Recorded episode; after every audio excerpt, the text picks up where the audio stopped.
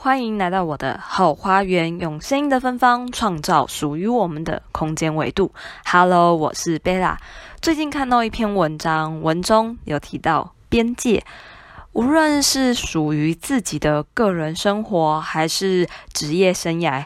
都必须意识到边界的存在，因为他们会占据我们人生中很大一部分，我们都不太能确定边界的距离或者它的界限到底在哪里。毕竟我们从小只能从学校中、家庭里慢慢摸索出自己对于人与人之间的界限。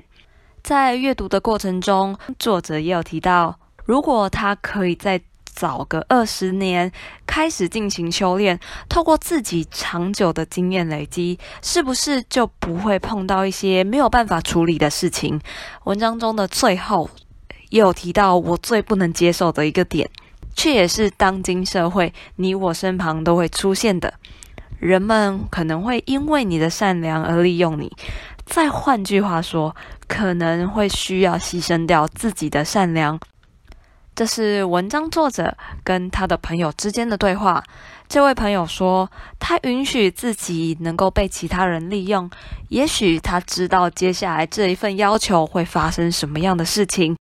这就是他可以跟他现有群体之间的连接，成为一种需要和被需要的关系。看到这句话的当下，是有点惊吓的。原来需要这份连结，可以做到这么大的牺牲。现实的情况真的是这样吗？如果我们没有画好自己的界限，是不是就会让大家可以轻易的踏入，甚至践踏原本结界内应该有的美好呢？也许模糊的边界可以拉近人与人之间的距离，但这样的距离是有必要存在的吗？对于新认识的朋友，贝拉会采取先冷漠后热情的方式。一开始会先观察身边的人，比如说我们到了一个陌生的群体，到了某一些课程，我知道等等，可能需要去认识周遭的人，贝拉就会开启搜寻资料的模式，看看身旁的人在接收相同资讯的时候会做出什么样不同的反应。最后再去决定，到底要用什么样的心态去认识这些人。从一开始就先过滤掉自己不想要认识的人。我知道在这个过程中也有可能会有误判的情况，但是在我长久的经验来看，可以让自己的朋友圈更进一步的升华。有效的练习，训练自己在每一次的场合之中，分类自己想要与不想要接触的人事物。检视一下贝亚身旁的朋友，只能说留下来的是真正认识并且喜欢你这个人。他们知道你的小脾气，也会在某些提案中知道你的需求。这边的提案需求，你可以想象是与朋友开心喝酒时，他们会知道你饮酒过剩之后会引发酒疹，不会勉强你。在点饮料的时候，他们知道你不喝冰的。也许是一件小小的事情，但你只要能够画出明确的界限，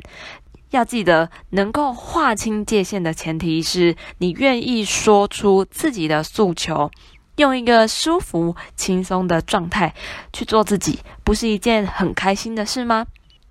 毕竟每一个人都拥有属于自己的专属幸福，而我们不需要去承担别人的幸福，是一种责任的归属。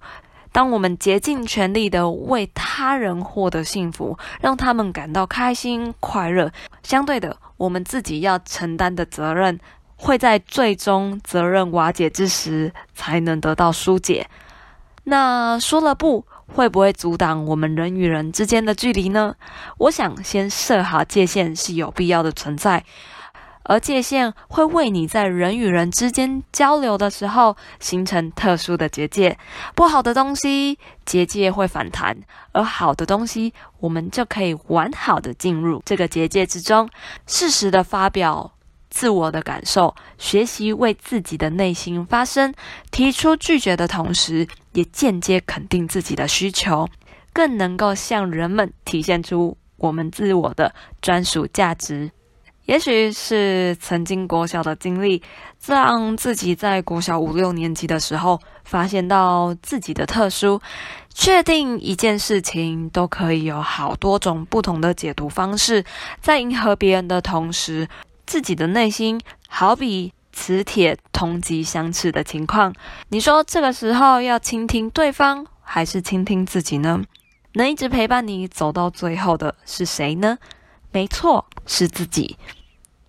这一路上也许会有孤单的时候，持续的向前，可以看见前所未有的风景，不拘泥于眼前，走出洞穴之外，我们可以值得更宽阔的天空。多听听自己内心的声音吧，让自己开心的度过每一天。没有界限的人，容易被操纵、被利用。做一位有自我判断能力的人，将自己的需求体现出来。不是为了做而做，也许练习的过程中会让你感到有些无力，可最终我们会因为自己当时的努力，让自己跳脱原有的舒适圈，离开现有的层级。好啦，到了今天的最后，非常谢谢沉浸在后花园的你，空出宝贵的时间来品尝这一集的芬芳，让我们一起成为自己的人生导师。我是贝拉，下次再见，拜拜。